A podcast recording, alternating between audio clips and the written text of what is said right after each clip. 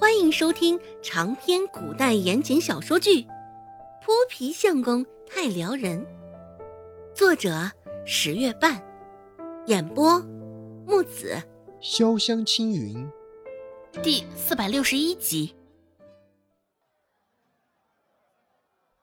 女为悦己者容，只是顾寒生这般生硬的嫌弃，就连其余几个人听着也觉得有些过分。柳青青泫然欲泣，指着周芷说道：“可是周芷长成这样，为什么她可以？”原本还撑着下巴看热闹的周芷，被他这根食指一指，周芷也是愣了一下，而顾寒生的视线也紧随其后扫上了周芷的脸，周芷的表情更是凝固住了。看着周芷的脸，顾寒生说道：“他丑习惯了。”周芷撇了撇嘴，大抵也能够知道刚刚柳青青心里是什么样的感受了。顾寒生的嘴巴真是毒的可以，真是恨不得将他的嘴巴掰开，而后强行拔掉他的舌头。那我，柳青青想说。只要他在顾寒生身边待久了，那也能习惯了。只是顾寒生压根儿没有给他将这话讲完的机会。顾寒生说道：“我可没有多余的时间跟精力再多去习惯一个人的丑，毕竟我吸眼睛更惜命。”柳青青，你，顾寒生的话可真是越说越过分了。柳青青伤心极了，一时之间也找不到话，不知道应该怎么劝服顾寒生。垂头丧气的坐在顾寒生的身旁，翘着嘴巴，还在认真琢磨着应该如何是好。而顾寒生本就是懒得搭理他，直接起身走到了窗边，摆弄着窗边的一盆吊兰。这盆吊兰还是从同济酒楼搬回来的。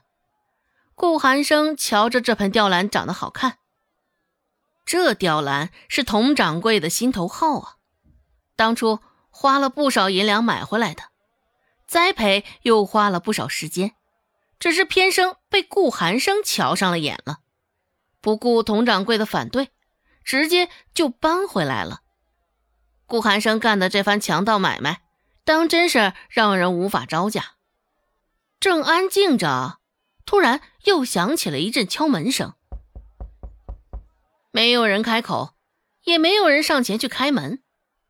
原本紧闭的门露出一条窄窄的间隙。王王夫人来来了，还是刚刚那个店小二。不过他现在更慌了。王氏就在那小二的身后。待那小二通报完，直接伸手推开门。柳青青穿的甚是醒目，一袭杨柳青的长裙在这之间一眼就瞧见了。王氏推开门，还没等进门就瞧见了他。王氏往里走了几步就站定了，也没有走得太近，皱着眉头扫了其余的几个人一眼。那表情就像是看着洪水猛兽一般，朝着柳青青的方向看去，王氏捏着嗓子斥责道：“青青，你还不赶紧给我过来！”说罢，视线又忍不住往顾寒生的方向扫去。知道顾寒生这人是大名鼎鼎的恶霸，王氏在这也是有些虚名。生怕顾寒生会做些什么伤害他们娘俩的事儿，本以为柳青青学乖了，也想通了，只是一个不察被他跑了。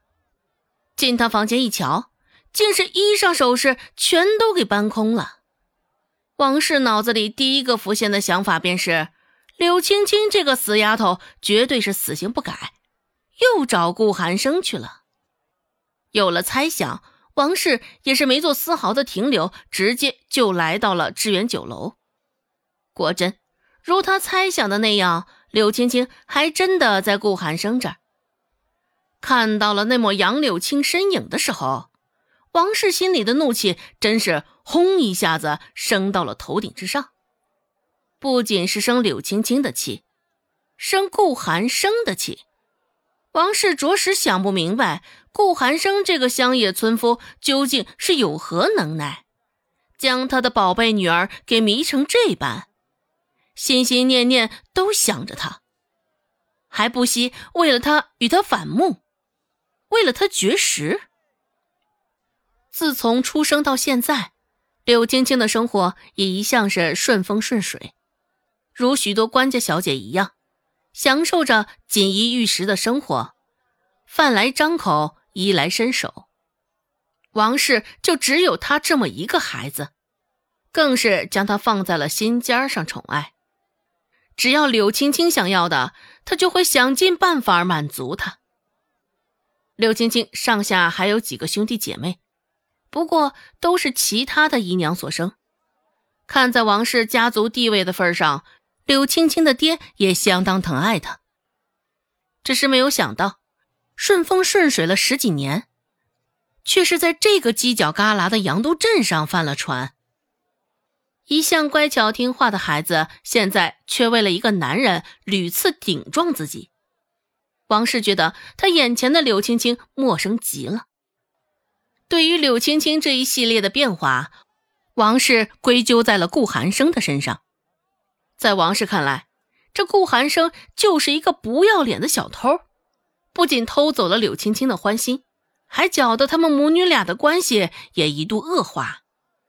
看到王氏的突然出现，柳青青下意识抓紧了携带的那个包袱，攥着包袱将它藏在身后。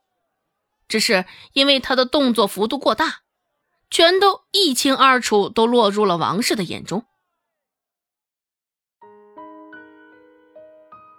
本集播讲完毕，感谢您的收听。感兴趣别忘了加个关注，我在下集等你哦。